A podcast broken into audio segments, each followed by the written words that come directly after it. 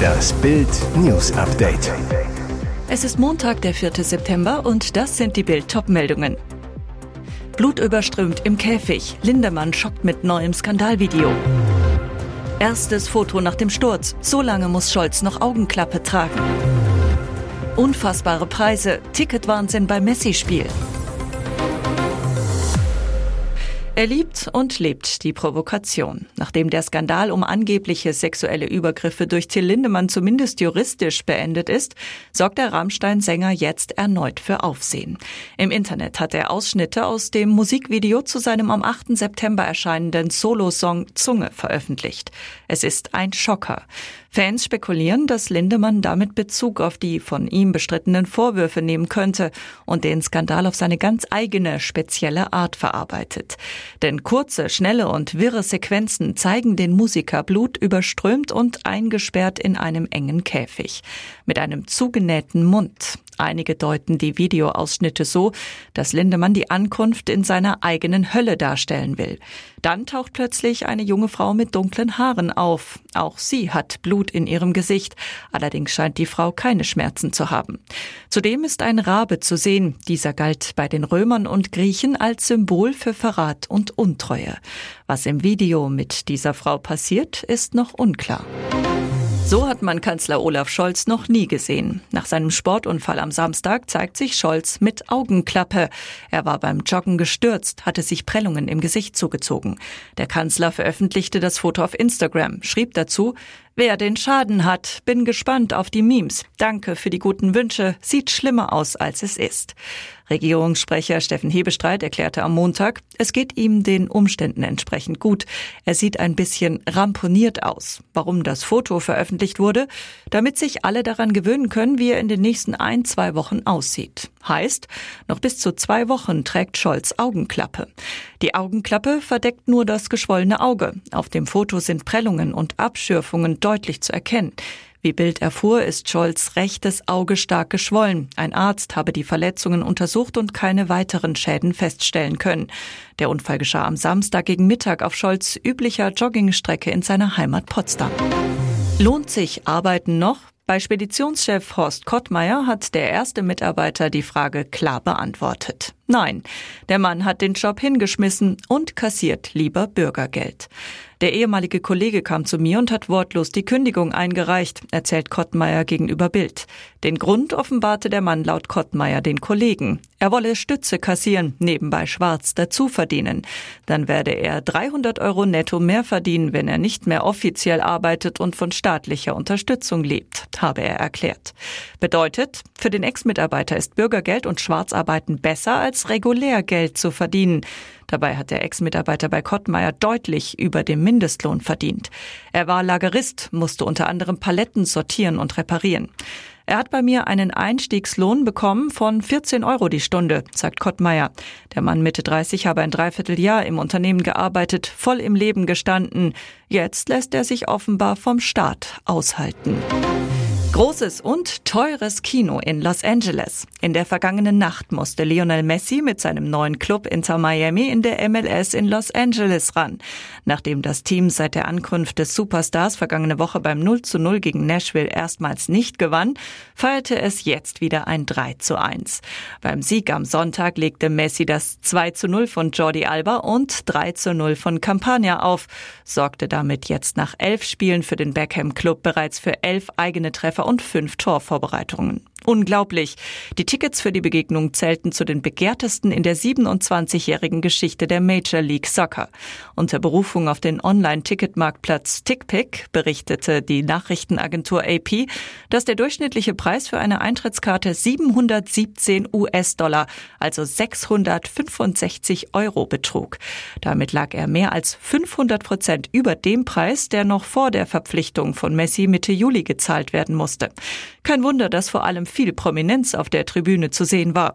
Den Weltmeisterauftritt ließen sich diesmal knapp 23.000 Fans nicht entgehen. Mit dabei Prinz Harry, Hollywood-Schauspieler Will Ferrell, Leonardo DiCaprio, Owen Wilson und Edward Norton.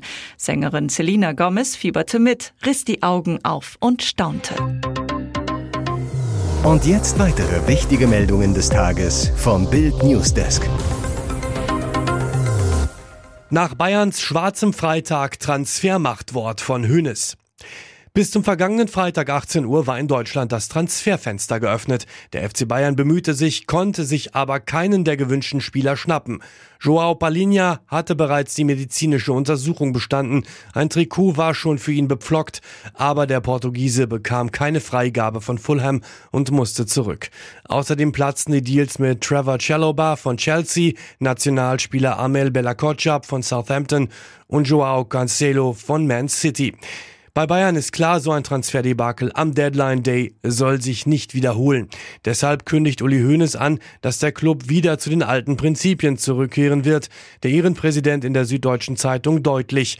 Von Ausnahmefällen abgesehen, sollten wir in Zukunft am letzten Transfertag nicht mehr mitten im Geschehen sein. Früher haben wir über diesen Deadline Day gelacht. Transfershows im Fernsehen nannte er dazu einen Käfig voller Narren. Der Höhnesplan Transfers sollen demnächst bis zum Trainingsstart oder bis spätestens zum 1. August fix sein. Heißt, um nicht wieder am letzten Tag auf die Nase zu fallen oder Mondpreise zahlen zu müssen. Ukraine stößt vor, Experte sieht Kriegswende, Russen unter Druck. Führt die ukrainische Gegenoffensive zu einem Zusammenbruch der russischen Front? Seit 13 Wochen kämpft die Ukraine um die Befreiung der südöstlichen Region Saporischia. Jetzt zeigen sich erste signifikante Erfolge, wie Militärexperte Nico Lange, Ex-Leiter des Leitungsstabs im Verteidigungsministerium und Forscher bei der Münchner Sicherheitskonferenz gegenüber Bild erklärte. Die größten Minenfelder und die erste russische Verteidigungslinie konnten die Ukrainer endlich überwinden. Die zweite Linie mindestens teilweise auch. Wenn die Ukraine auch die zweite und dritte Verteidigungslinie überwindet, könnte sehr schnell Bewegung in diesen Krieg kommen. Dann würde Russland im Süden verlieren, solange zu Bild und weiter. Für die Ukraine ist es nicht so wichtig, direkt die Städte Tokmak oder Melitopol einzunehmen oder zum Asowschen Meer durchzustoßen. Wenn die Ukraine die Bahnlinie und die Straßen unter Feuer nehmen kann oder sogar unterbrechen und gleichzeitig die Krimbrücken weiter unter Druck setzt oder ganz zerstört, dann wird Russlands Versorgung mit Munition und Treibstoff zusammenbrechen. Ihr hört das Bild News Update mit weiteren Meldungen des Tages. Wer wirft hier immer seine Pausenbrote aus dem Auto? Das Stullenrätsel von der B184. Käse, Leberwurst, Salami. Die Frühstücksbrote sind liebevoll geschmiert, wahrscheinlich vom Ehepartner. Doch dem oder der Umsorgten scheinen die Stullen nicht zu schmecken. Er oder sie feuert sie regelmäßig aus dem Auto in die Vorgärten. Seit einem halben Jahr landen an der B184 bei Magdeburg zwischen Königsborn und Heirotsberge fast jeden Morgen geschmierte Frühstücksbrote auf den Grünflächen vor den anliegenden Grundstücken. Sie sind noch fein säuberlich in Aluminiumfolie verpackt, sagt Anwohner Thomas Wilk zu Bild. Die Würfe finden immer nur an Werktagen und stets vor 6 Uhr statt. Wilk selbst hat den Stullenschützen noch nicht gesehen, vermutet aber, dass dieser die Brote auf dem Weg zur Arbeit aus dem fahrenden Auto feuert. Betroffen ist auch der Fußballverein Union Heirotsberge. Die Stullen samt Silberpapier landen regelmäßig auf dem Rasen nahe der Bundesstraße. Wir machen hier alles ehrenamtlich, pflegen unseren Platz selbst, sagt Vereinsvorsitzender Holger Becker. Für uns ist das sehr ärgerlich. Anwohner Wilk ist besonders über die Lebensmittelverschwendung sauer. Warum lässt der Unbekannte sich die Brote überhaupt schmieren, wenn er sie doch nicht essen will? Müll aus dem Auto zu werfen ist außerdem strafbar. In Sachsen-Anhalt drohen bis zu 400 Euro Bußgeld. Dortmund in der Krise, Schattenmann Nagelsmann, Druck auf Trainer Terzic, Watzke kündigt Gespräch an. Dortmund steckt nach dem peinlichen 2 zu 2 gegen Aufsteiger Heidenheim nur 98 Tage nach der verpassten Meisterschaft wieder in der Krise. Trainer Edin Terzic holte gegen Köln, in Bochum und gegen Heidenheim nur fünf Punkte. Wirkt ratlos, angeschlagen, frustriert. Obwohl der BVB-Coach nach dem Schrottstart öffentlich nicht zur Diskussion steht, wabert ein Nachfolgername verstärkt durch Dortmund, der Terzic überhaupt nicht gefallen dürfte. Schattenmann Nagelsmann. Der von Bayern im März beurlaubte Startrainer Julian Nagelsmann ist auf dem Markt. Läuft es für Terzic weiter schlecht, könnte der Name Nagelsmann, für den die Bayern garantiert eine Ablösesumme verlangen werden, richtig Fahrt aufnehmen. Nach Bildinformationen wird Terzic nach der Länderspielpause gegen Freiburg garantiert auf der Bank sitzen. Um das Phantom Nagelsmann loszuwerden, sollte er schnell eine Siegesserie starten. Am Freitag nach dem Spiel gab es bereits eine erste Krisensitzung. Aki Watzke kündigt in der Watz weitere Analysen an. Natürlich werde ich mich mit dem Trainer und dem Sportdirektor austauschen. Sie sind jetzt in allererster Linie gefragt. Der Boss macht Druck auf Terzic und auch auf Kiel.